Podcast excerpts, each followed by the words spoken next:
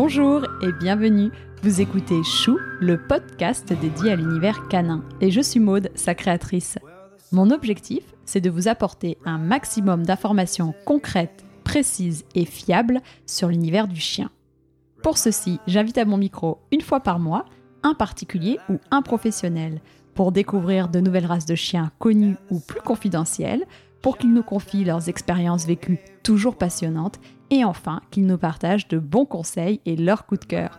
J'espère que chaque épisode vous permettra d'en apprendre davantage et participera à nourrir votre réflexion sur le monde canin. Et surtout, n'hésitez pas à m'envoyer vos commentaires et à me contacter sur Facebook ou Instagram chou, c h u -U, podcast.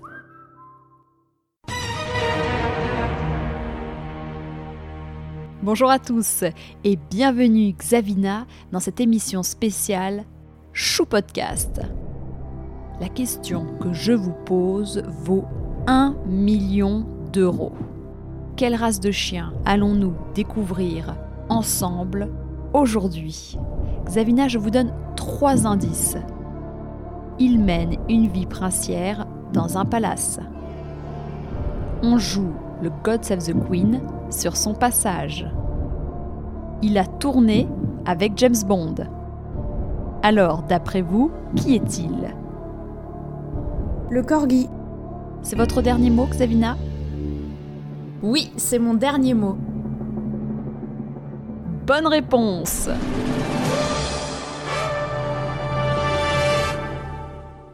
Dans ce nouvel épisode de Chou, que vous avez été nombreux à me demander, nous allons découvrir le corgi, et plus précisément le Welsh Corgi Pembroke.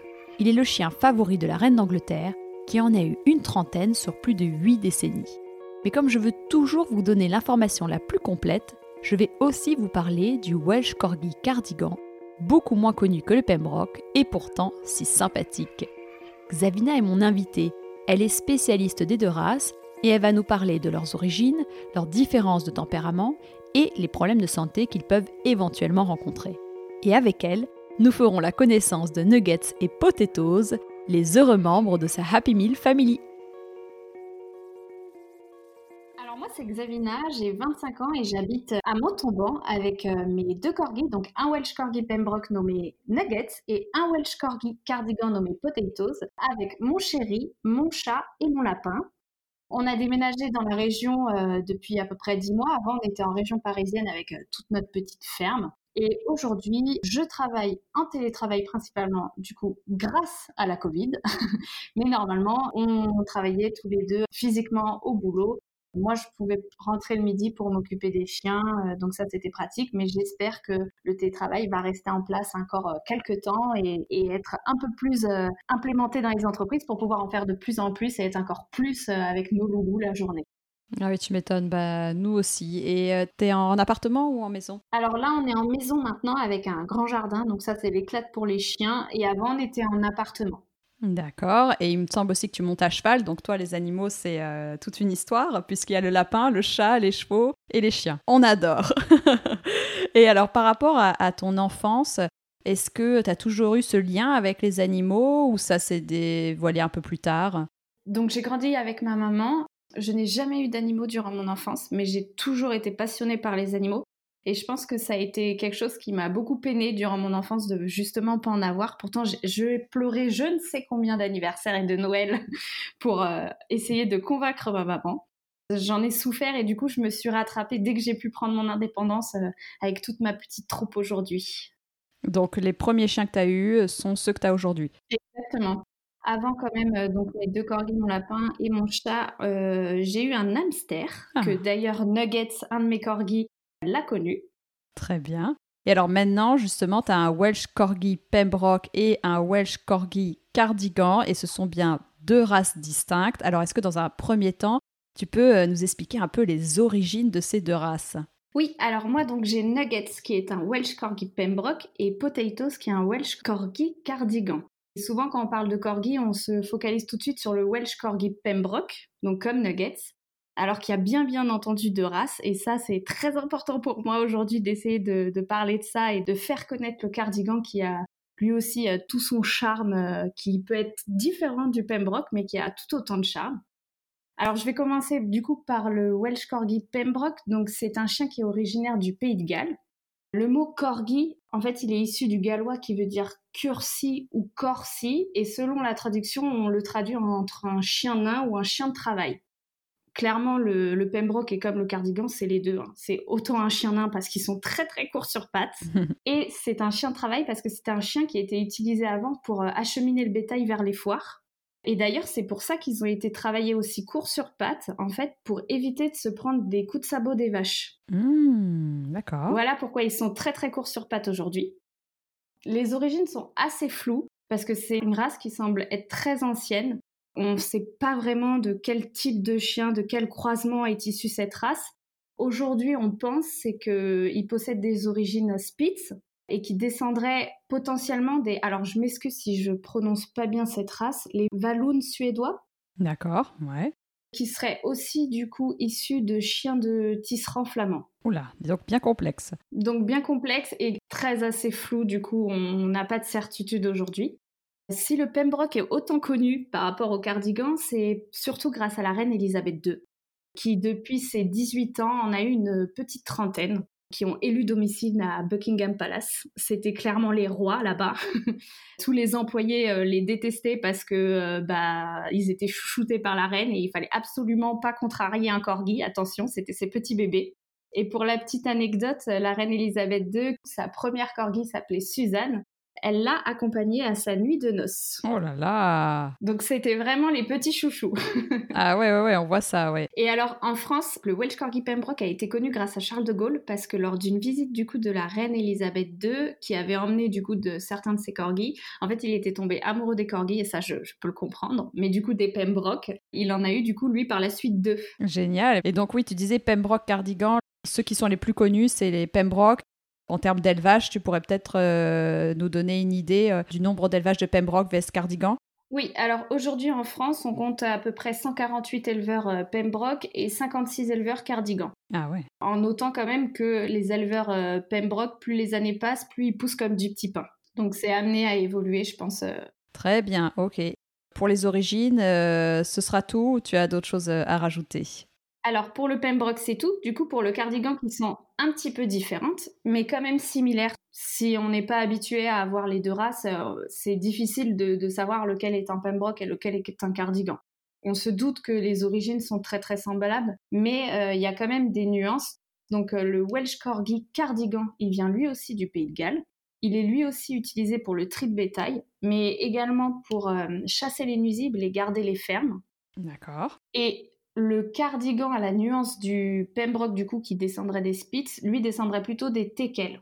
Ah ouais. Et lui aurait été croisé avec des chiens nordiques et des bergers britanniques. Donc il a ce côté chien nordique en plus que n'a pas le Pembroke. À l'époque, même si les origines étaient différentes, comme ils se ressemblaient beaucoup et étaient utilisés pour le tri de bétail euh, tous les deux, ils faisaient une seule et même race.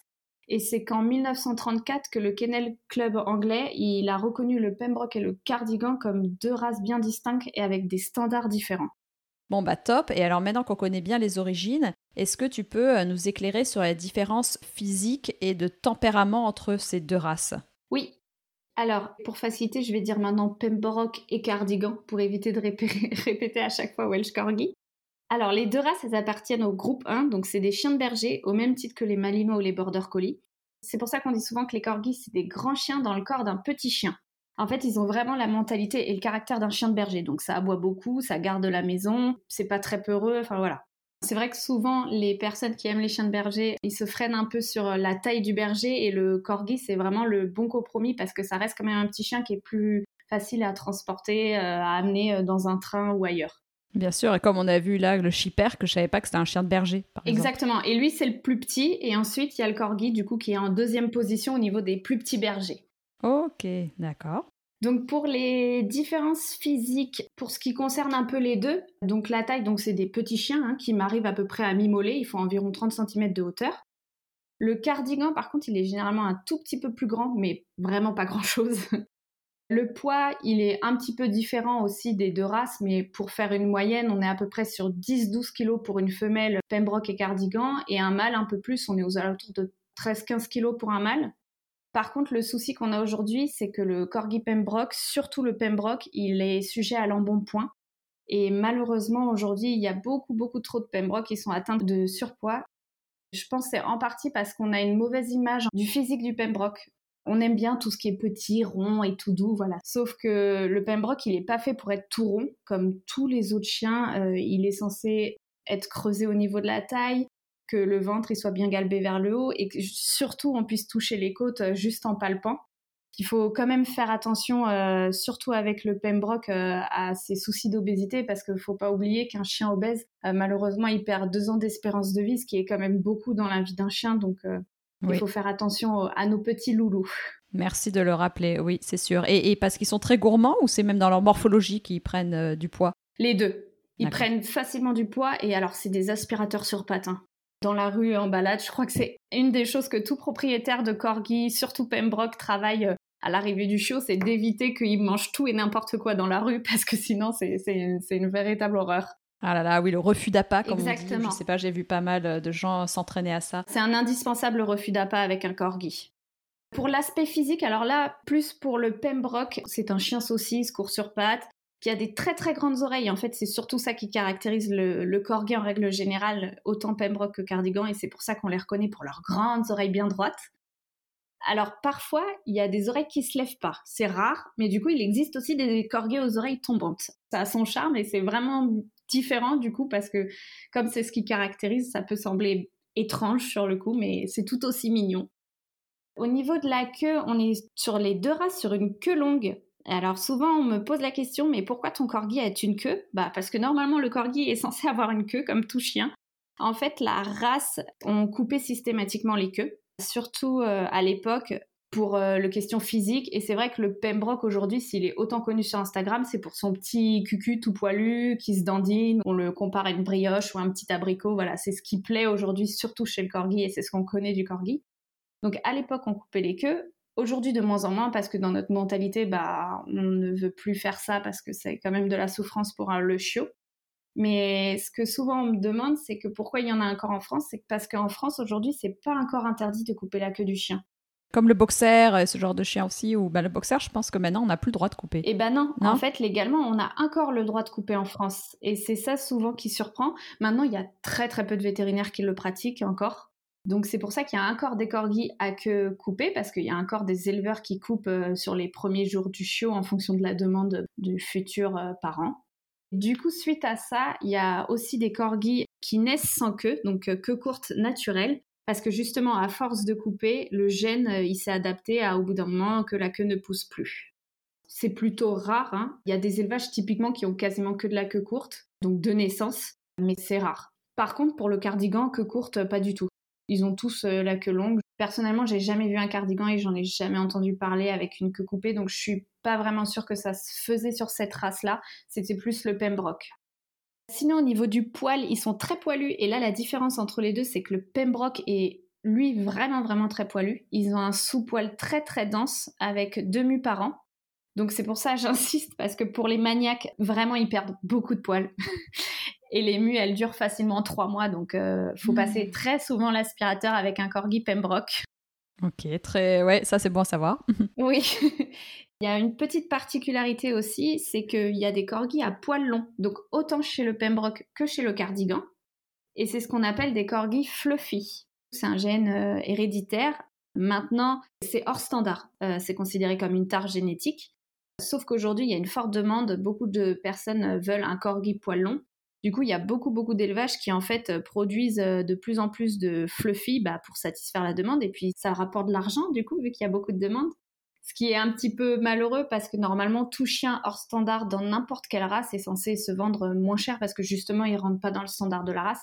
Et puis, quand on aime une race, on évite de faire du hors standard. Donc, c'est ce qui est un petit peu problématique aujourd'hui dans le cheptel français, c'est que à cause de la demande du fluffy, on est en train aussi d'abîmer le, cheptel et le standard euh, du Welsh Corgi Pembroke euh, en France. Et pareil, comme du coup le cardigan est beaucoup moins connu, on n'a pas ce souci euh, chez le cardigan, il y a très très peu de, de cardigans fluffy. Au niveau des couleurs, c'est là aussi où il va y avoir des nuances entre les deux. Sur le Pembroke, on a deux couleurs principales, le fauve, donc qui est un peu un roux clair, Qu'on voit le plus souvent. Exactement. Et on a le tricolore aussi. Il y a quelques autres couleurs plus rares, mais euh, principalement ce qu'on voit, c'est fauve et tricolore.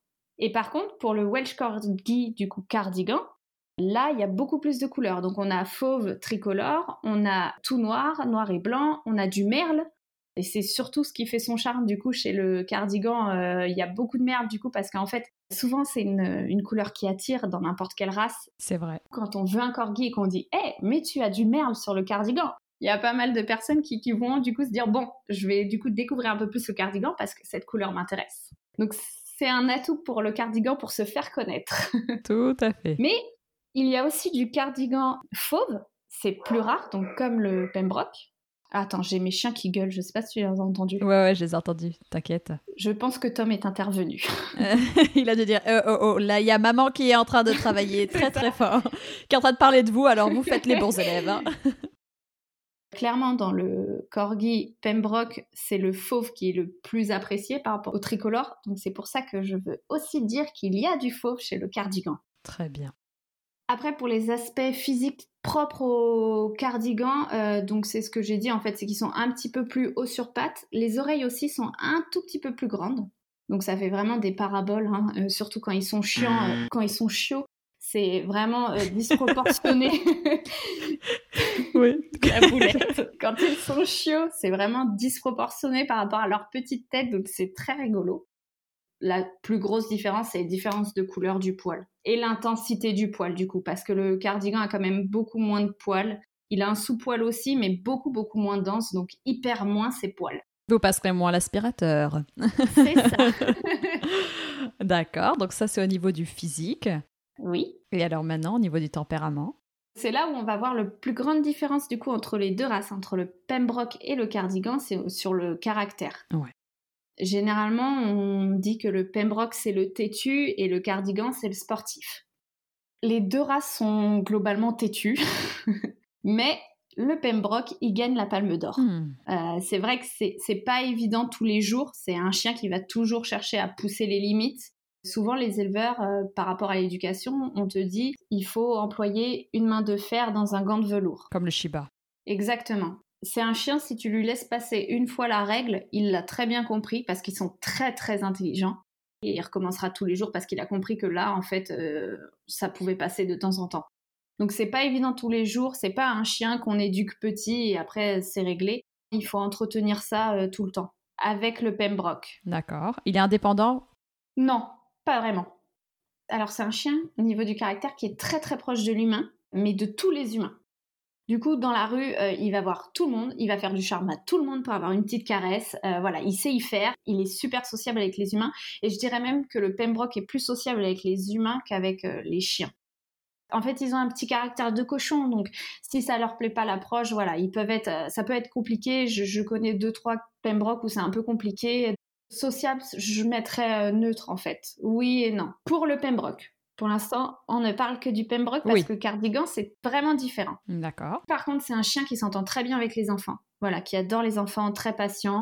Avec les autres animaux, nous, on n'a pas eu de souci avec euh, que ce soit l'hamster, le lapin ou le chat. Pour le coup, euh, voilà, ils sont vraiment très cool sur ça. Ils sont pas chasseurs, ils ont pas un instinct. Non, non, non, pas du tout. Ils ont un instinct de tri de bétail, donc par contre, quand on court, attention au mollet parce que ça pince. voilà, ça c'est vraiment dans leur gène quoi. Est-ce qu'ils ont des tocs un peu comme, enfin des tocs, c'est comme les border collies là? Avec les balles ou les jouets? Oui. Non, ils ont pas du tout euh, ce côté-là. Cette attirance sur, euh, sur le jouet où ils décrochent pas du tout de la balle, pas du tout, du tout. C'est, ça reste des, des, chiens très joueurs par contre. Ils aiment bien jouer avec une petite baballe qu'on leur lance, qu'on leur apporte, mais ouais, c'est joueur, ouais. Ouais, très joueurs, mais ils deviennent pas accros. Et c'est un chien, le Pembroke, qui est protecteur donc qui est sujet à la protection de ressources, d'où une fois de plus l'importance de travailler le refus d'appât avec un Welsh Corgi Pembroke et dès son plus jeune âge. Chien d'alerte, euh, s'il y a quelqu'un qui rentre Alors ça, les deux corgis, hein. euh, il y a une sonnette qui sonne, quelqu'un qui passe devant la maison, ça gueule. Donc c'est vraiment des chiens qui aboient et euh, ça faut en prendre compte et en tenir rigueur, surtout quand on vit dans un appartement. C'est pas incompatible, nous on vivait en appartement sur Paris et ça se passait très bien et on n'a jamais eu de plainte des voisins. Mais euh, c'est quelque chose à prendre à compte. Il y a, il y a des corgis, voilà, ils alertent euh, quand il y a quelqu'un qui arrive, quand ça sonne. Euh, ça, ça reste des chiens de berger. Ça a le caractère d'un chien de berger, ça a le caractère d'un grand chien. c'est juste qu'ils sont dans un corps de saucisse. Voilà, c'est ça qu'il faut imaginer. ouais, je, te demandais en fait pour le chien d'alerte parce que pour moi, en effet, s'il y a une sonnette, le mâle il va se mettre à aboyer, mais en appartement, il reste assez silencieux parce qu'il ne voit pas qui passe devant la porte. Alors qu'on s'est rendu compte quand on était en maison avec un portail avec des gens qui passent, là il aboie mais beaucoup plus parce que euh, il voit les gens passer et donc ça peut être problématique si jamais les gens euh, qui veulent avoir euh, je sais pas un corgi en maison et ils savent qu'ils ont un extérieur où c'est visible en fait avec la rue, faut, faut savoir que c'est quelque chose qu'il faudra travailler même si c'est un peu dans l'instinct du chien d'aboyer quoi. Oui, nous depuis qu'on est en maison, ils alertent beaucoup plus. Hein. Et voilà. Et alors, si on a le malheur d'avoir un chat qui passe sur notre jardin, euh, alors que pourtant ils sont habitués au chat, hein, euh, bah mais, euh, mais ça, ça, chasse tout de suite, quoi. Il faut pas du tout que ça rentre dans la maison. Ok. Bon, bah, très intéressant. Donc, chien d'alerte. Et pour le cardigan, du coup, donc lui, au niveau du caractère, ce qu'on disait, c'est que c'est, il est considéré comme le, le corgi sportif. Donc moi, c'est ce qui m'a un peu freiné au début, et c'est pour ça que j'ai d'abord eu un, un Pembroke plutôt qu'un cardigan, parce que je suis pas une grande sportive, et ce côté sportif pouvait m'effrayer. En fait, c'est un chien sportif, mais qui sait se canaliser et qui sait aussi être allongé euh, sur son petit canapé à côté de son frère Pembroke. Ça, il n'y a pas de problème. Parce que le Pembroke adore le canapé. Hein. oui, je vais te dire, c'est un chien plutôt pantouflard. Euh, oui, ils sont quand même endurants, on peut faire de la balade, euh, mais, mais ça, aime bien glandouiller sur le canapé. Ouais. Alors que le cardigan, il va être plus actif. il va beaucoup plus jouer, courir partout. moi, Potatoes, j'ouvre le jardin, il fait trois tours de la maison tout seul, il se lance son poulet en l'air, sa balle voilà, il a besoin de plus se dépenser, mais il se dépense tout seul aussi. Il sait se poser si, euh, si on doit partir en vacances, faire beaucoup de voitures, il n'y a pas de problème. S'il y a une journée, on peut pas le sortir, il n'y a pas de problème. Voilà, c'est pas un chien qui du coup va détruire ou, avoir un surplus d'énergie à dépenser. Ils sont sportifs, ils peuvent nous accompagner sur la course, sur du vélo. Voilà, c'est des choses qu'ils adorent. Après, il faut faire attention par rapport à leurs petits soucis de santé, mais ça, j'en parlerai plus tard. Mais ça reste un chien sportif, mais raisonnable. Ensuite, c'est un chien qui est très sociable, donc avec les autres chiens. Alors là, c'est la, fiesta totale. Ils adorent tous les autres chiens, ils adorent jouer, donc c'est très joueur, très sociable. Par contre, ce sont des chiens qui sont euh, beaucoup plus méfiants envers les humains qui ne connaissent pas, contrairement au Pembroke. Et ça, c'est la grosse différence, je trouve, entre les deux. C'est que si on fait une balade euh, collective, euh, généralement, les cardigans, ils sont dans leur coin et ils viennent absolument pas dire bonjour aux autres humains. Et t'as les Pembroke qui cherchent à faire des petits, des petits câlins, des petits bisous à tout le monde. Enfin voilà, c'est vraiment la différence là, elle est très très flagrante. Mais par contre, il est beaucoup plus fidèle à son maître. Le cardigan est vraiment plus fidèle et plus dévoué euh, que le Pembroke sur ça. Oui, alors on va dire que le Pembroke, il peut faire la fête un peu à tout le monde et euh, limite pourrait partir dans les mains euh, d'une autre personne, alors que le cardigan va être plus réservé, mais du coup plus fusionnel ou plus... Il a qu'un maître, hein, limite, quoi, entre guillemets. Exactement. C'est les, humains de son foyer et puis le reste. Alors que le Pembroke, moi, clairement, euh, c'est ma crainte aujourd'hui avec Nuggets. Je sais qu'il pourrait partir avec n'importe qui. Alors d'avoir un chien sociable, c'est super. C'est sûr que pour plein de choses, c'est cool. Si on a du monde à la maison, il n'y a pas de souci. Des enfants, il n'y a pas de souci. Mais au quotidien, je trouve que c'est aussi un désavantage, c'est que voilà, de, savoir que quand on le lâche en balade, s'il y a quelqu'un de mal intentionné, ça peut aller très vite. Alors que Potato sera beaucoup plus méfiant et il reviendra vers nous et ne s'approchera pas du tout de quelqu'un qu'il ne connaît pas. On a beaucoup bossé le rappel avec Nuggets et aujourd'hui, c'est vraiment le problème qu'on a avec lui, c'est qu'on a un rappel euh, une fois sur deux. Quand il y a trop de distractions, euh, c'est fini. Si quelqu'un en face se baisse et fait Oh, le petit chien, il est mignon Bah alors là, impossible de le rappeler. Alors que Potatoes, il va toujours revenir vers nous. Et alors que pour le coup, lui, on n'a pas du tout bossé le rappel avec lui, ça a été vraiment instinctif c'est lui qui est le plus euh, côté berger quand même que le Pembroke. Si quelqu'un sort d'un petit chemin en forêt, euh, tout de suite il va, il va aboyer pour avertir et un peu grogner, euh, vous vous approchez pas, c'est bizarre, qu'est-ce qui sort des buissons, celui-là, enfin voilà, c'est quelque chose où il va réagir tout de suite. Alors que Nuggets, quelqu'un qui sort d'un buisson, ah salut, je vais te faire plein de bisous. le cardigan est quand même globalement plus facile à vivre que le Pembroke. Moi, je trouve que le Welsh Corgi Pembroke est pas un chien évident en tant que premier chien. Parce qu'il faut beaucoup travailler son éducation. Quand on est des personnes euh, impatientes, ça peut être vite très compliqué parce que quand ils essayent de nous faire tourner en bateau, ils y vont quoi. Ils savent, ils savent y faire, ils sont très très intelligents. Mais du coup, comme ils sont intelligents, ils adorent aussi tout ce qui est tricks. Ah Tous les trucs assis, couché, roule, fait pan, euh, lève, passe, jambe. Petits chiens de cirque, ils aiment bien faire quoi. C'est des petits chiens de cirque, c'est des petits clowns. Ah, C'est vraiment des petits clowns. Pour ça, le Cardi est aussi très intelligent, mais il sera moins friand que le Pembroke à, ce petit, euh, ces petits exercices. Maintenant, on aimerait bien savoir pourquoi toi, tu t'es orienté vers ces races-là. Comment ils sont rentrés dans ta vie? Alors moi, il y a à peu près six ans, sur euh, Instagram, je suis tombée sur une vidéo d'un corgi qui sautait à l'eau et qui était paralysé avec ses jambes, un peu comme les chats quand ils essayent de sauter d'un canapé et que ça se passe pas comme ils veulent. Et en fait, ça m'avait fait beaucoup, beaucoup rire et je m'étais dit, mais c'est quoi ce petit chien très drôle? Et donc, je me suis un petit peu renseignée, j'ai fouillé et j'ai découvert du coup le Welsh Corgi Pembroke. Donc, pour moi, qui était le Corgi et une seule et unique race mmh à ce moment-là, pendant plusieurs années, hein, et en fait, je suis tombée totalement fan. Je suivais euh, des centaines de comptes de corgis, alors beaucoup aux États-Unis parce qu'il y en avait beaucoup moins en France. J'étais une fan inconditionnelle de ce chien. Je me renseignais beaucoup. C'était très difficile sur Internet de trouver du contenu sur la race. Et c'est ce qui m'a moi aussi aujourd'hui amené à faire mon blog et à essayer de parler de la race pour que l'information soit plus accessible aujourd'hui qu'à l'époque. Et il y avait notamment un groupe Facebook de propriétaires de corgis et de fans de corgis. Et c'est en ajoutant ce groupe-là où j'ai découvert beaucoup sur la race. Et notamment, du coup, que ce n'était pas qu'une race, pas que le corgi, mais qu'il y avait bien deux races, le Pembroke et le Cardigan. Je pense que mes amis pourront leur dire, je leur ai euh, bassiné avec ce chien pendant des années. Et un jour, en fait, euh, j'ai décidé de sauter le pas et je me suis lancée dans la recherche d'élevage et je suis tombée sur mon euh, gros Nuggets qui est depuis, du coup, rentré dans ma vie depuis euh, trois ans maintenant. D'accord, très bien. Et alors, pour Potatoes, donc du coup, en découvrant sur ce groupe Facebook le cardigan, il y avait, comme ce qu'on a aussi actuellement aujourd'hui, beaucoup, beaucoup moins d'éleveurs de cardigans que de Pembroke. Donc, c'était très compliqué de pouvoir suivre un éleveur en France. Et en fait, sur ce fameux groupe, beaucoup parlaient de corgis cardigans importés de Russie. Moi, j'avais suivi par curiosité ces élevages russes pour pouvoir voir plus de photos de cardigans, en fait, essayer de déjà comprendre la différence du caractère, mais aussi de les reconnaître physiquement, parce qu'au début, c'est pas évident hein, de reconnaître sur une photo un pembroke et un cardigan.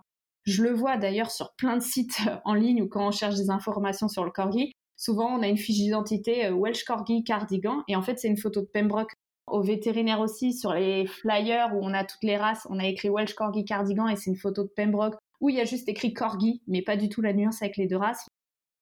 Et du coup, en suivant ces fameux élevages euh, russes, un jour, je suis tombée euh, sur une photo de Potatoes, tout bébé, tout mignon, qui m'a brisé mon cœur en mille morceaux. Et en fait, ça faisait déjà plusieurs mois que je parlais à mon chéri d'avoir un, deuxième chien, mais on n'était pas du tout fixé sur la race. On, ne savait pas si on allait plutôt adopter ou en élevage. Enfin voilà. C'était une hypothèse, c'était quelque chose que je voulais, surtout moi. Et en fait, comme je l'ai fait des centaines de fois, à lui dire Ah, t'as vu, il est trop mignon, ça serait chouette, mais sans vraiment être convaincu qu'il a dit dire oui, juste pour euh, un peu l'embêter il m'a dit écoute, euh, on en parle ce soir plus sérieusement. Et en fait, on a passé la nuit à en parler. Et euh, c'est lui qui m'a dit euh, je pense que c'est le moment qu'on en prenne un autre. Et puis, il est trop mignon. Moi aussi, j'ai eu un coup de cœur. Et voilà comment Potatoes est entré dans notre vie. Parce que du coup, il avait quel âge Nuggets quand tu as eu Potatoes? Nuggets avait un an et demi. Il était jeune, mais il avait fini toute sa période euh, chiot où j'apprends toute la propreté et adolescence où je fais tout plein de bêtises. Voilà, il était vraiment calme depuis plusieurs mois et il s'était posé, son caractère avait changé. Euh, c'était devenu un autre chien à ce moment-là déjà. Et qu'est-ce qui t'a donné envie d'avoir un deuxième chien? Bah déjà parce que je suis une fan euh, d'animaux. Voilà, c'est moi mon rêve, c'est de vivre dans une ferme, d'avoir des chèvres, des poules, des chevaux, des poneys. Enfin voilà, c'est vraiment mon goal ultime. Bah ouais mais aussi pour Nuggets en fait, parce que à l'époque il était, en fait, Chio, il était beaucoup plus joueur que ce qu'il est aujourd'hui. Son caractère a beaucoup changé à ces deux ans. Et du coup, je me suis dit, s'il a un petit copain, euh, ça pourrait être que génial pour lui. Il adore jouer. Et, euh, voilà, il sera plus heureux. Et clairement, c'est le cas aujourd'hui. Hein, je le vois et je regrette absolument pas son chien. Et aujourd'hui, je ne pourrais plus avoir un chien tout seul. Ouais, je suis d'accord que c'est tellement génial de voir les interactions. Euh. Ouais, c'est passionnant. Ce qui me faisait très peur, c'est qu'on m'a fortement déconseillé de prendre un deuxième corgi parce que euh, le Pembroke est très protecteur. On m'a dit ne prends pas de corgi, ne prends pas de corgi. Et je pense que j'aurais pris un deuxième Pembroke, ça ne se passerait absolument pas comme ça peut se passer aujourd'hui avec un cardigan. Parce que le cardigan, il n'a pas ce côté protecteur-là. Donc, il va pas rentrer en conflit avec le Pembroke. Alors, justement, est-ce que tu déconseilles deux Pembroke ensemble? Je pense que ça peut bien et mal se passer. Ça dépend aussi du caractère du chien. Tous les chiens sont différents. Donc on peut pas mettre tout le monde dans le même panier, mais c'est vrai que c'est déconseillé, les éleveurs le déconseillent. On m'avait aussi déconseillé de prendre deux mâles ensemble. Je pense que deux femelles Pembroke, c'est peut-être plus compliqué que deux mâles Pembroke ensemble. D'accord. Les femelles sont un peu plus hargneuses que les mâles. Et c'est pour ça d'ailleurs que je suis moi partie sur un mâle au début parce qu'on dit que le mâle Pembroke est plus câlin, la femelle a un, caractère de cochon parfois un peu plus poussé. Oui, souvent on me demande hein, est-ce que je dois m'orienter vers un mâle, vers une femelle? Je dis oh là là, ça dépend aussi de la race, ça dépend de l'individu. Euh, bon, euh, c'est compliqué. Les femelles ont un caractère de cochon un peu plus poussé, mais pour le coup, en extérieur, au niveau des rencontres, du rappel, de ce que je peux voir et ce que j'échange avec d'autres propriétaires, c'est que la femelle, c'est quand même plus facile pour le coup que les mâles. Oui, alors c'est ce que je trouve aussi. Et moi, ce que j'aime bien, c'est le côté, euh, elles, elles vont pas fuguer pour trouver une femelle euh, déjà euh, en chaleur. Alors bien évidemment, après, quand le mâle est castré, c'est différent, mais souvent, c'est ce que je dis aussi. Si vous avez un mâle et qu'il n'est pas castré, et que vous vivez surtout en maison et, que à ce moment-là, c'est la période des femelles en chaleur, ça aussi, c'est quelque chose qu'il faut prendre en compte. Et puis la femelle est, hum, je sais pas, moi après je vois ça avec les Shiba, elle est plus sensible et plus câline, plus proche, là où le mâle va peut-être avoir un peu plus son indépendance, et plus protecteur, plus gardien, plus joueur, là où ma femelle va être plus câline, plus posée. Mais bon, c'est peut-être aussi avec les Shiba. Pour le coup, pour le corgi, là, c'est ce qui est différent.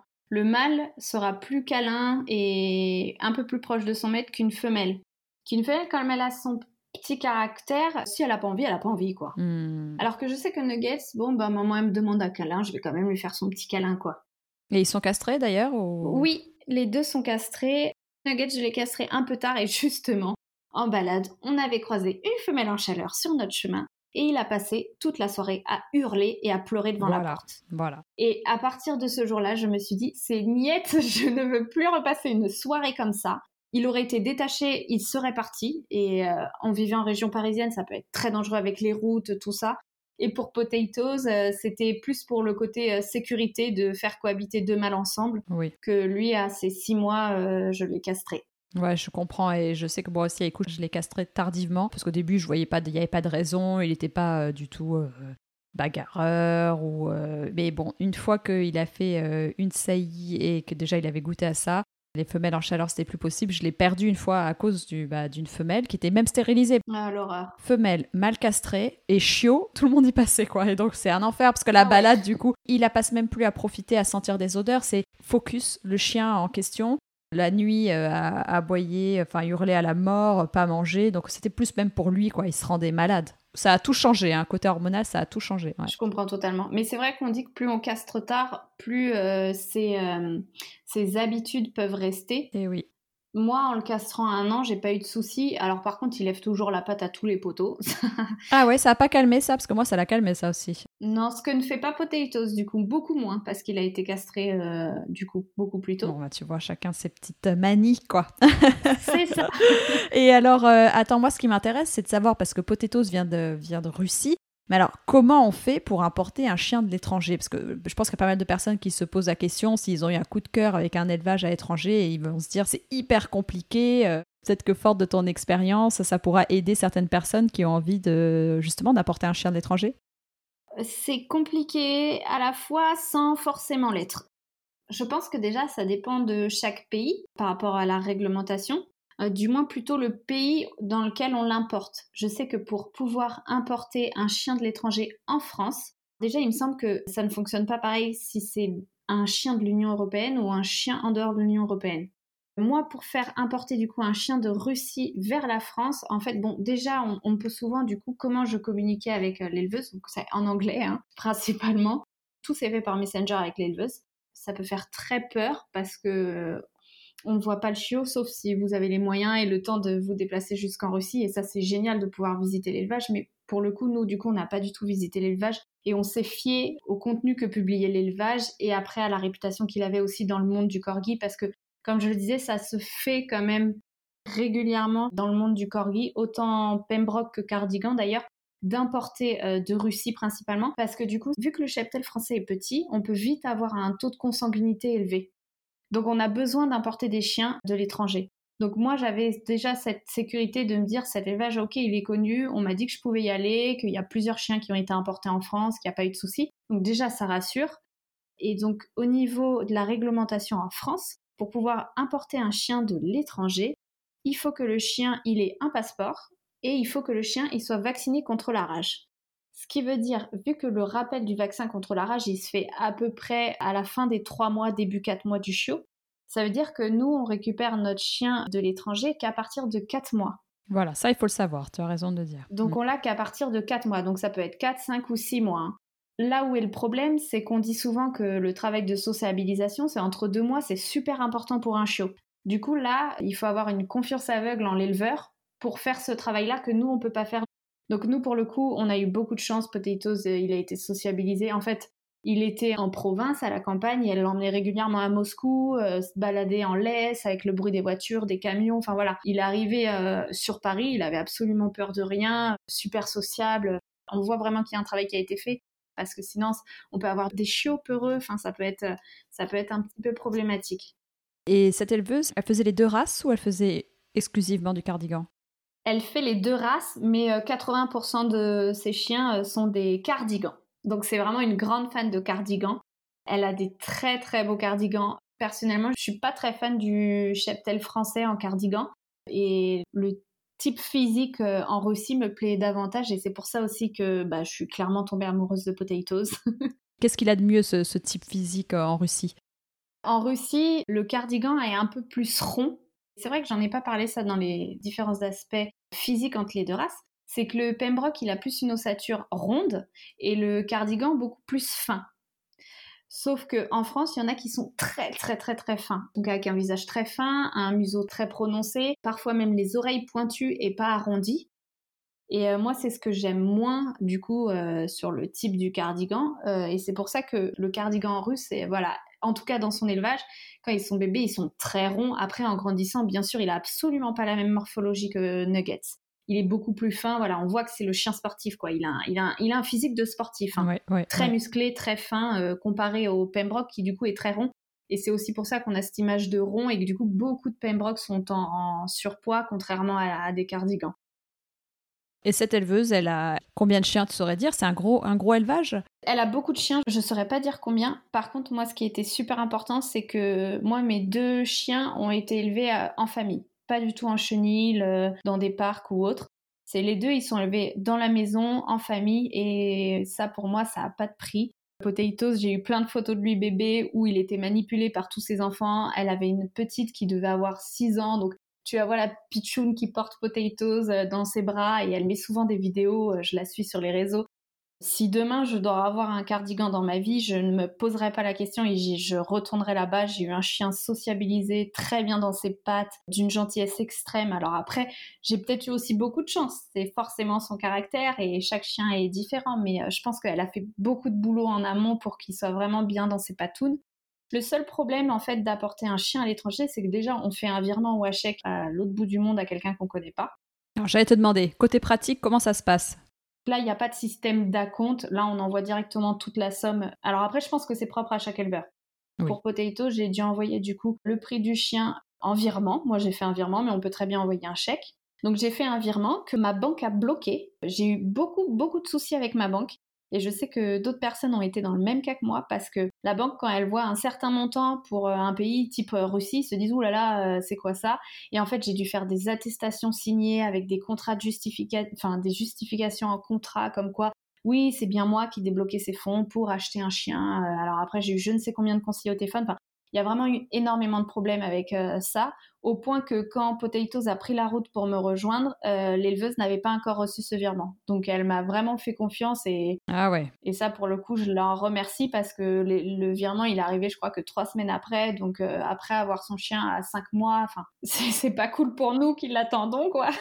c'est clair, c'est pas évident. Et ça attends ça coûte combien alors vous avez un, un cardigan importé de Russie? C'est le même prix qu'en France. Aujourd'hui, les Pembroke en France, il coûte environ entre 1800 et 2000 euros. Ok. Et je pense que ça va encore augmenter parce que ça ne fait qu'augmenter tous les ans. Un cardigan en France, il coûte entre 1500 et 1008. Et c'est moins cher parce que c'est moins réputé. D'importer en fait de l'étranger, donc de Russie, les chiots en Russie sont beaucoup moins chers. Alors, j'aurais été russe, j'aurais payé mon chien deux fois moins cher, clairement. Comme ils importent en France, ils savent qu'on n'a pas les mêmes moyens et que du coup, ils peuvent facilement augmenter le prix. Maintenant, le prix est toujours moins cher qu'en France, Mais du coup, ce qu'on ajoute à cela, c'est le coût du transfert. Et en fait, ça revient à kiff-kiff. Ok, donc elle te l'a envoyé après par avion et tu le récupères à l'aéroport. Alors moi, je ne l'ai pas eu par avion. Ah. Donc on peut choisir. Mhm. Du coup, soit le chiot vient par avion. Quand ils sont chiots, généralement par avion, soit il y a un accompagnateur qui prend le chiot avec lui euh, sur son siège. Parce que comme ils sont petits et qu'ils pèsent euh, le poids, je crois que c'est 6 kilos maximum, bah, du coup, on peut le prendre avec nous. Donc soit euh, nous, en tant que propriétaire, on va en Russie à l'aéroport, on récupère son chiot et on rentre avec son chiot. Soit il y a un accompagnateur qui vous l'amène en France. Sinon, c'est par voiture. Et ce qui se fait beaucoup plus pour la Russie, en fait, Russie-France, ça se fait beaucoup en voiture, très peu en avion. C'est quand c'est beaucoup plus loin, par exemple, je sais qu'elle envoie beaucoup aussi de chiens euh, aux États-Unis, là, c'est l'avion forcément. Et alors, en voiture, c'est un des points négatifs que je donnerais sur l'importation d'un chien à l'étranger. C'est trois jours et demi de voiture pour le chiot. Donc, c'est long, c'est beaucoup. Moi, j'ai eu une très bonne euh, expérience avec ça et je connais quelqu'un qui a eu une moins bonne expérience avec ça. Moi, j'ai eu la chance, c'est que hum, l'éleveuse, euh, elle a confié Potatoes en fait à une amie éleveuse et qui venait faire une expo en Europe. D'accord. Avec ses chiens. Elle a embarqué Potatoes pour me le déposer du coup euh, à Paris. Moi, j'ai récupéré Potatoes, il était propre, il n'était pas du tout apeuré, euh, il courait partout, voilà. Elle a fait beaucoup de pauses. J'étais en contact aussi avec cette personne euh, sur le trajet. Elle m'envoyait des photos régulièrement pendant le trajet, donc ils ont fait beaucoup de pauses, ils dormaient à l'hôtel, euh, voilà, elle sortait les chiens. Bon, c'est top. Ça reste un long voyage pour un chiot quand même. Mais personnellement, il n'a pas du tout été traumatisé. Du coup, il adore la voiture depuis tout petit. Bah oui. Il adore la voiture, on l'a récupéré, il courait partout, il faisait la fête, il est chez tout le monde. Enfin voilà, il est, ça l'a pas du tout impacté mais ça peut mal se passer. Ouais, ouais, ouais. Bon, bah, c'est un point à garder en tête. Faut être vigilant. Alors attends, il y a un truc là quand même parce que nuggets et potatoes. Alors on se demande pourquoi c'est non. Est-ce que Xavina adore manger au McDo Comment ça se passe? Est-ce que si je dis non, on me croit ou pas? Ah, je sais pas, hein, parce que dans tes stories, on te voit aussi que tu avais bien aimé à vos déconfinement aller au McDo. Hein. oui, c'est vrai, ça m'avait beaucoup manqué. Non, je suis pas une fan de McDo parce que je préfère Burger King. ah bah voilà. En fait, euh, Nuggets, c'était l'année des N quand on l'a eu. Et en fait, c'était le gros de la portée. Et son surnom à l'élevage, c'était le dodu. Donc on s'est dit, c'est mignon, il faut qu'on trouve euh, quelque chose lié à la nourriture. Donc on hésitait entre l'appeler Nachos ou Nuggets. Sauf que comme il est de la couleur d'un nuggets, c'était forcément nuggets quoi. D'ailleurs, l'éleveuse, quand je l'ai appelée et qu'elle m'a dit, euh, je, mets quel nom du coup euh, sur les papiers? Je dis nuggets. Elle me dit, euh, vous êtes sûr, c'est pas mieux autre chose? Oui. Elle était pas trop trop fan, mais bon. ouais, écoute, hein, elle n'a pas le choix. Potatoes, donc nous quand on l'a récupéré, c'était en mars et en mars en France, c'était l'année des P. Après, lui, il est né en novembre, donc je triche. normalement, ça serait l'année des O, mais je me suis dit, bon, on va dire que c'est l'année des P. Je suis obligée de l'appeler Potatoes. Obligée. Ah, bah oui, bah voilà. Mais c'est très rigolo dans la rue de voir quand justement ils se cassent en balade et qu'ils ne reviennent pas et que je crie Nuggets, Potatoes, venez ici. Et c'est super drôle de voir la tête des gens en fait. T'as tout le monde qui explose de rire, euh, qui me regarde genre mais c'est quoi ces noms? Bah, ça, ça fait souvent rigoler. Pour revenir un peu à des choses un peu plus sérieuses, je pensais aux problèmes de santé, parce que ça c'est important selon la race, chacun a des sensibilités. Je me demandais s'ils avaient des problèmes de santé en particulier ou des sensibilités euh, dont tu aimerais parler. Une fois de plus, comme c'est le corgi Pembroke qui est plus connu, où il y a le plus de portée, c'est lui qui est le plus atteint au niveau des maladies, des soucis de santé. On a principalement la première maladie, c'est la myélopathie dégénérative. En fait, ça correspond à une dégénérescence progressive de la moelle épinière. Du coup, mhm. quand ça se déclenche, il est soit totalement, soit partiellement paralysé de l'arrière-main. Donc c'est pour ça qu'on voit des fois des chiens avec des petits euh, espèces de fauteuils euh, roulants euh, qui maintient l'arrière-main. Voilà, donc c'est ça, c'est la myélopathie dégénérative. Et ça, aujourd'hui, on a les chiffres. En France, le corgi Pembroke, il y a 53% des corgi Pembroke qui sont porteurs atteints de la myélopathie dégénérative ce qui est énorme. C'est énorme, c'est monstrueux et c'est aberrant de, voir un tel chiffre. Surtout que quand on sait que cette maladie se déclenche, l'espérance de vie euh, après les premiers symptômes, c'est 1 à 2 ans, sans aucun traitement possible. Il y a des chiens qui sont porteurs atteints et qui ne développeront pas la maladie, et heureusement, parce que sinon aujourd'hui ça veut dire que plus de la moitié des corgis euh, finiraient euh, comme ça. Comment on fait pour... Il y a des tests qui existent? Oui, alors normalement, quand vous voulez réserver un corgi en élevage, les parents sont censés être testés parce que c'est une maladie héréditaire. C'est un test qui coûte 70 euros, qu'on peut commander sur le laboratoire Antagène, si je dis pas de bêtises. Et c'est un petit kit où on salivaire, où on frotte dans la bouche. Il n'y a rien de plus simple à faire, honnêtement. Euh, moi, je l'ai fait pour Nuggets, pour euh, moi euh, avoir les informations parce que ses parents n'étaient pas testés. Il y a trois types dans la myélopathie dégénérative, trois résultats possibles en fait pour le test on est sain, donc ça veut dire qu'il n'y a pas du tout de trace de, ce gène. On peut être porteur sain, ça veut dire que le chien ne déclarera pas la maladie, mais il est porteur. Donc, s'il fait un mariage avec un porteur sain ou porteur atteint, là, potentiellement, les chiots seront atteints. Et après, le troisième du coup résultat, c'est porteur atteint. Donc là, on est atteint de la maladie. Moi, Nuggets, il est porteur sain. Si euh, il avait reproduit, euh, il aurait absolument fallu le marier avec un sain pour euh, éviter qu'il y ait ce souci sur les chiots. Incroyable, je ne savais pas du tout qu'on pouvait faire ce kit, euh, enfin qu'on pouvait acheter ce kit et le faire à la maison. Si je dis pas de bêtises, je l'ai pas fait à la maison. Je crois qu'il faut quand même un tampon de vétérinaire, comme quoi c'est bien le vétérinaire qui a frotté dans, dans la bouche du chien. Mais le particulier peut l'acheter, après va chez le vétérinaire. C'est ça. Moi, je l'avais fait au niveau des rappels de vaccins. J'avais acheté le kit et j'avais demandé à le faire en même temps. Il m'avait tamponné, je l'avais posté moi-même et j'avais eu les résultats. Hmm. Mais sinon, on n'a pas besoin de le faire si jamais un auditeur qui nous écoute va chez, le, chez son éleveur et que les parents sont testés. Alors après, si les parents sont testés et qu'ils sont tous les deux porteurs atteints, euh, forcément, le chiot, il le sera aussi. Les porteurs sains, il faut faire attention avec lequel mariage est fait, il faut que ça soit un sain de l'autre côté. Enfin voilà, c'est bah, la génétique, c'est complexe, mais on peut facilement trouver des tableaux sur Internet euh, qui expliquent comment elle se transmet en fonction des parents, des résultats des parents. Et on va dire que normalement, les éleveurs sont censés être transparents là-dessus et donner ces infos-là Oui, on va dire ça, normalement, sauf que malheureusement, aujourd'hui, c'est pas du tout le cas chez le corgi. Ça me permet de rebondir sur la deuxième maladie sur la dysplasie des hanches, du coup ce qui est le plus fréquent aussi en, deuxième lieu chez le corgi. Alors autant la myélopathie dégénérative, c'est plus euh, le cheptel euh, Pembroke qui est atteint ça. Parce que voilà, à un moment donné, euh, on a fait trop de mauvais mariages. Le cardigan, beaucoup moins. Par contre, pour la dysplasie des hanches, je pense que c'est à peu près kiff-kiff, même si le Pembroke est beaucoup, beaucoup plus atteint parce que le cheptel est plus grand. Alors, la dysplasie des hanches, du coup, bah, c'est des soucis euh, aux hanches, comme tu en avais parlé d'ailleurs dans ton podcast euh, sur les samoyèdes. Tout à fait.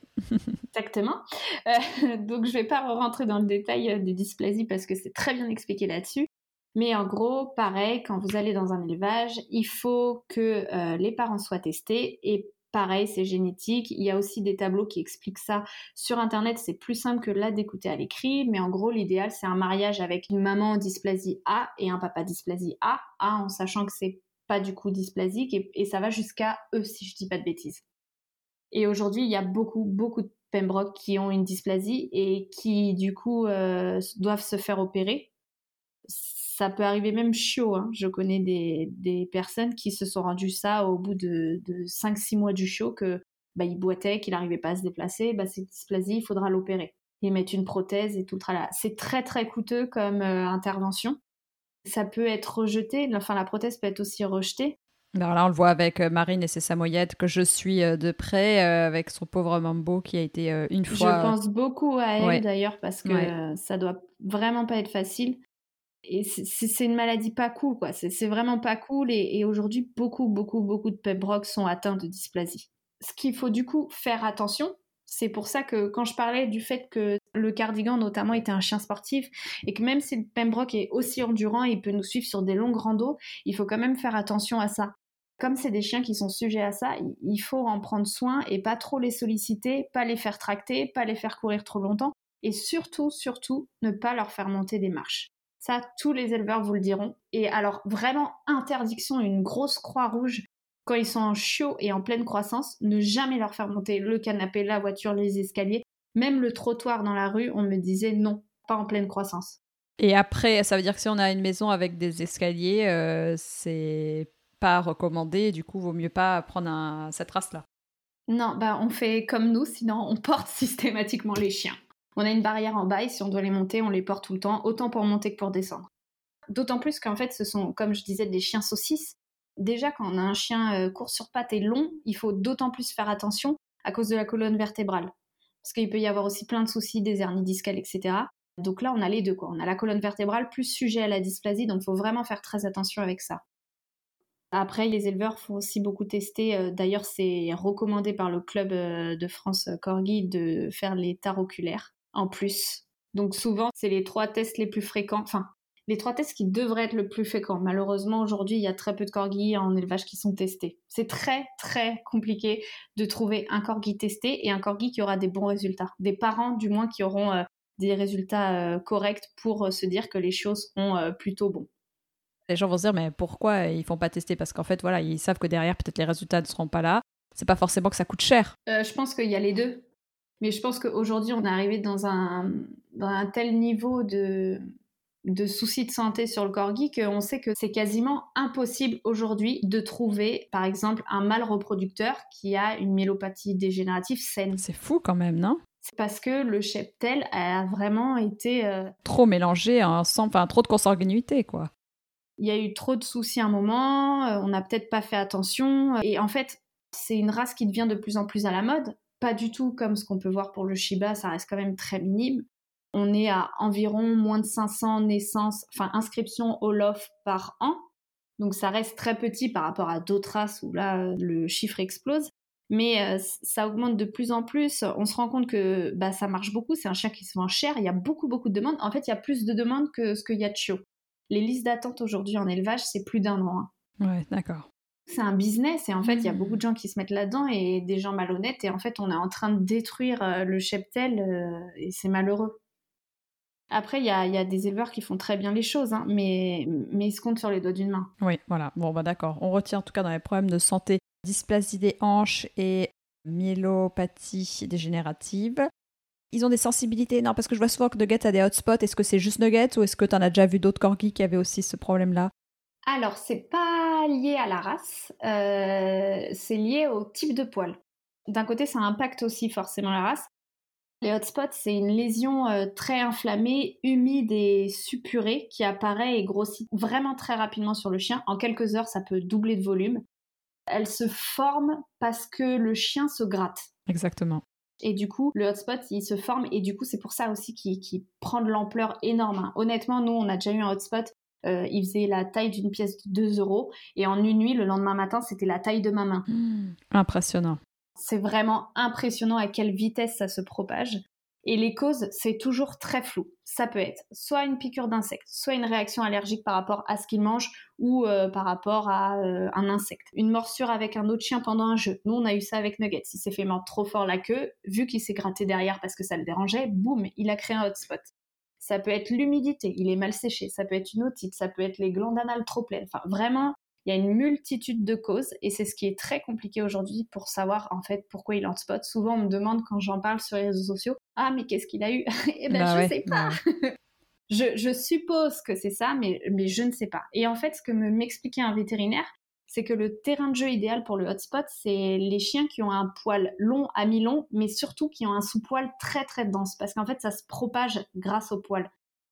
Les chiens les plus sujets au hotspot, c'est les huskies, les bouviers bernois, les labradors et donc, je dirais aussi le corgi, du moins le pembroke, parce que c'est le pembroke qui a surtout du sous-poil et qui a beaucoup de poils. D'accord, donc ça au niveau des hotspots, et après, euh, bah, comme on en a parlé, euh, la tendance à l'obésité, quoi, la tendance au surpoids. C'est ça. Après, euh, je me demandais justement pour l'alimentation, ça m'intéresse toujours de savoir l'invité que, que j'interviewe, pour quelle nourriture il a opté. Donc toi, tu utilises quel type d'alimentation? Moi, mes chiens, ils sont tous les deux aux croquettes pour un gain de temps et une question de budget aussi. Après, je complète leur gamelle avec euh, de la moule verte et une pâte de curcuma pour soutenir les articulations et prévenir l'arthrose justement liée à tous ces sujets de dysplasie, sensibilité, etc. Et juste les croquettes, est-ce que tu as mis du temps avant de trouver euh, la marque qu'il te fallait euh, Ça a été compliqué? Oui, très compliqué. Ça, c'est tout un sujet. Moi, je me suis vraiment passionnée sur ce sujet avant l'arrivée de Nuggets. Alors, à l'époque, on n'entendait pas trop parler de barf. Donc, moi, je m'étais directement euh, fixée sur les croquettes. C'est ce qui est le plus répandu, ce qu'on entend le plus. Et en fait, je suis tombée sur un groupe Facebook super génial qui s'appelle Croquettes Comment mmh Choisir, qui aujourd'hui est beaucoup moins actif. Donc, euh, c'est dommage. Mais il y a plein de fichiers élaborés par des nutritionnistes, des vétérinaires spécialisés qui expliquent comment analyser sa croquette et comment choisir par rapport à son chien. Et pas qu'ils disent celle-ci c'est bien, celle-ci c'est pas bien. Non, eux ils partent du principe qu'il faut un certain taux de protéines, taux de glucides, un pourcentage, voilà, il faut une base et ensuite libre à chacun de, d'analyser et de trouver la croquette qui correspond mieux à son chien. Comme tous les chiens sont différents, tous les systèmes digestifs sont différents. Moi, j'ai la chance que les deux, la même croquette, donc ils sont sur Carnilov Saumon, euh, les deux, ça passe. Donc ça, c'est vraiment un avantage d'avoir les deux aussi sur la même croquette mais c'était pas gagné d'avance parce que ça aurait pu très bien convenir à Nuggets c'est pas du tout à Potatoes. D'accord, donc en tout cas, tu en es satisfaite et tu recommandes ce type de croquette, Carnilov saumon. Oui. Ça dépend de chaque chien, hein, bien sûr, hein, il faut essayer. Hein. Oui, mais euh, sur mon blog, j'ai rédigé plusieurs articles comme ça sur comment analyser une compo et du coup comment choisir sa croquette. Ah bah oui, justement, parce que euh, j'allais en parler par la suite, mais on peut en parler maintenant. Si les personnes euh, cherchent à avoir plus d'infos euh, suite au podcast sur la race, donc je sais que tu as fait ton blog, tu as fait plein d'articles sur les deux races. Est-ce que tu peux donner le nom de ton blog? Oui, alors mon blog c'est lescorgis.fr, tout simplement. D'accord. Et après, vous pouvez me trouver sur les réseaux sociaux, donc principalement Instagram. Ouais. Alors c'est Happy Meal Family. Et donc c'est underscore Happy Meal Family underscore. C'est le nom du compte, je mettrai le lien de toute façon dans la description. C'est là où je suis le plus active et où justement si vous avez des questions sur mes articles par rapport aux croquettes, vous comprenez pas, faut vraiment pas hésiter. Je suis très active sur Instagram et je me ferai un plaisir de vous répondre. Bon bah top. Alors concernant les, euh, les, vacances, parce que je te vois souvent partir en vacances avec euh, tes chiens, mais je crois savoir aussi que tu aimes partir loin à l'étranger avec ton chéri, parfois aussi sans tes chiens. J'aimerais euh, comprendre euh, un peu comment tu t'organises euh, dans tes vacances, tes voyages plus globalement avec tes chiens. Généralement, on fait un voyage à l'étranger l'hiver parce qu'on adore voyager et découvrir notre beau monde. Et l'été, on part avec les loulous en France ou Europe. Pour les voyages à l'étranger, jusqu'à aujourd'hui, on a toujours eu la chance d'avoir soit des amis ou de la famille qui pouvaient nous garder nos animaux. Là, maintenant, on a déménagé, du coup, tous nos amis et notre famille euh, sont loin de chez nous, donc euh, nos prochaines vacances, on sera forcément, je pense, obligé de mettre en pension les chiens. Il y a plusieurs types de pensions. Hein. Il y a la pension où euh, le chien il est enfermé dans un box et il sort pas. Mais aujourd'hui, on pense beaucoup plus au bien-être du chien et il y a plein de pensions où il y a des balades intégrées dans la journée. Il y a des pensions où même les chiens ils sont dans le salon chez la personne. Enfin voilà. Il y a aussi des systèmes d'application entre particuliers pour pouvoir trouver quelqu'un bah, qui serait dispo pour garder notre chien, ou même par exemple quand on travaille pour venir sortir le chien midi. Je pense principalement à Empreinte Mon Toutou, par exemple. Ouais, moi je connais euh, Mon Bibou aussi, euh, qui est très bien, ouais. Et alors l'été, clairement, c'est quand même nos meilleures vacances, c'est avec nos chiens. En France, il faut le dire, ils sont pas forcément super bien acceptés partout, notamment sur les plages, c'est toujours compliqué. Maintenant, on peut toujours, dans tous les coins de la France, trouver une plage qui autorise aux chiens. Nous, on se fixe euh, nos, lieux de vacances aussi par rapport à ça, parce que le but de partir en vacances, c'est quand même de les embarquer avec nous sur nos activités. Et ce qu'on fait nous surtout, c'est qu'on n'hésite pas à demander en fait sur Airbnb, euh, même si le logement il est indiqué interdit aux animaux, on demande en fait à la personne, on envoie un petit message en expliquant voilà j'ai deux chiens, ils sont super calmes, super sages, très bien élevés, est-ce que vous nous accepterez avec les chiens, on prendra soin de votre logement. Et en fait, souvent, on nous a acceptés comme ça. Il y a beaucoup de gens, parce qu'ils ont une mauvaise expérience, qui interdisent aux animaux, mais qui en fait sont pas totalement fermés. Donc ça ouvre plus de possibilités pour trouver un logement qui accepte les chiens. Et du coup, ces personnes-là, en fait, ont mis des avis sur mon Airbnb en disant euh, chien très calme, super, rien. Maintenant, aujourd'hui, de plus en plus facile de trouver des logements parce que justement, on a ces commentaires-là qui, qui approuvent que les chiens, ils sont cool. Ouais, je te rejoins, euh, Xavina, là-dessus. Euh, moi aussi, avec les deux chiens, il faut pas se fier à ce qui est écrit sur le site et pas hésiter à appeler. Et bon, euh, je pense qu'on a plus de chance, nous, parce qu'on a des petits chiens et puis que ces gens-là, ils ont peut-être peur quand c'est des grands chiens. Dès qu'on explique qu'ils sont calmes, qu'ils ont l'habitude, qu'on les emmène régulièrement, qu'ils ont leur panier et qu'ils ne dormiront pas sur le lit. Ça les rassure, en fait, ces gens-là. Yes. Merci beaucoup pour ton partage d'expérience parce que je pense que les personnes qui nous écoutent et qui n'ont pas forcément encore de chiens et qui se disent souvent, c'est ce qu'on me dit, oh là, mais quand je pars en vacances, qu'est-ce que je vais en faire? Bah, Ça montre qu'on peut y arriver. Il y a des solutions aujourd'hui, il faut juste s'informer. Et donc là, on en a donné quelques-unes. Par rapport justement aux, éleveurs et euh, associations de corgis, parce que là, donc, on a une personne qui se dit, bon, bah, maintenant, j'aimerais bien prendre un corgi. Est-ce qu'il y a une association spécialisée euh, dans le sauvetage de corgis ou euh, des éleveurs que tu recommandes? Alors oui, il y a une association spécialisée dans le sauvetage de corgis qui s'appelle SOS Corgi que vous pouvez retrouver principalement sur Facebook. Maintenant, comme c'est une race où il n'y a pas beaucoup de chiens, il y a quand même très peu d'abandon. C'est extrêmement rare de trouver un corgi à adopter et surtout, du coup, il y a une demande monstrueuse. Donc, je sais qu'aujourd'hui, SOS Corgi ne partage même plus quand ils ont un corgi parce qu'ils ont une liste d'attente de dossiers complétés.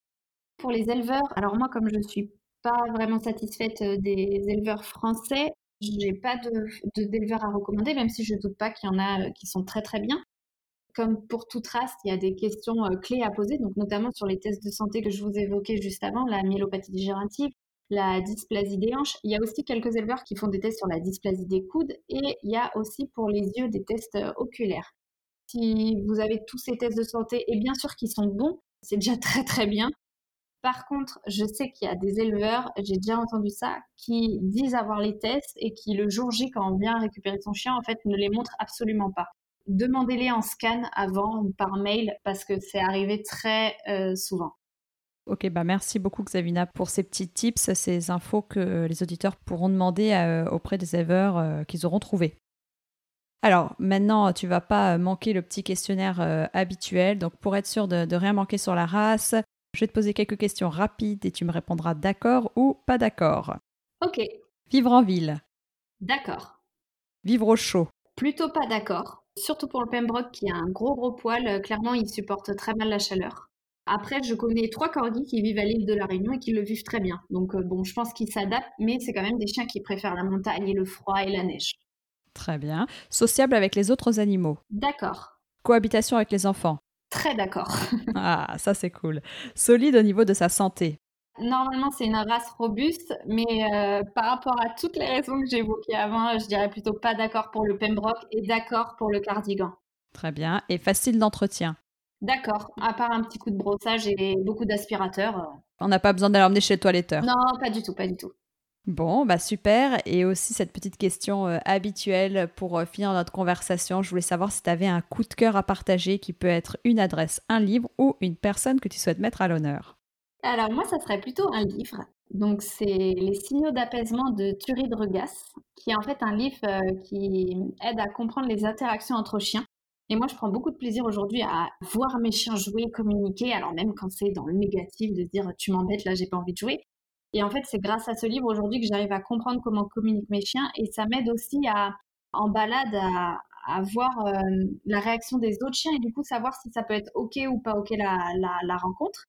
Si même tous les propriétaires euh, pouvaient avoir ce livre entre les mains et le lire, je suis convaincue qu'aujourd'hui, il y aurait beaucoup moins de morsures et donc beaucoup moins d'abandon. Ah bah top. Eh bah je te remercie Xavina, je mettrai le lien dans la description de l'épisode et je te dis euh, à très vite. Merci beaucoup Maud. Avec plaisir.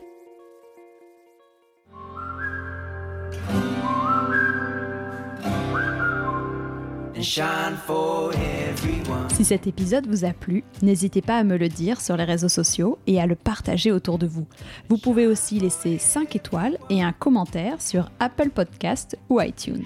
Avoir des notes permet de donner plus de visibilité au podcast.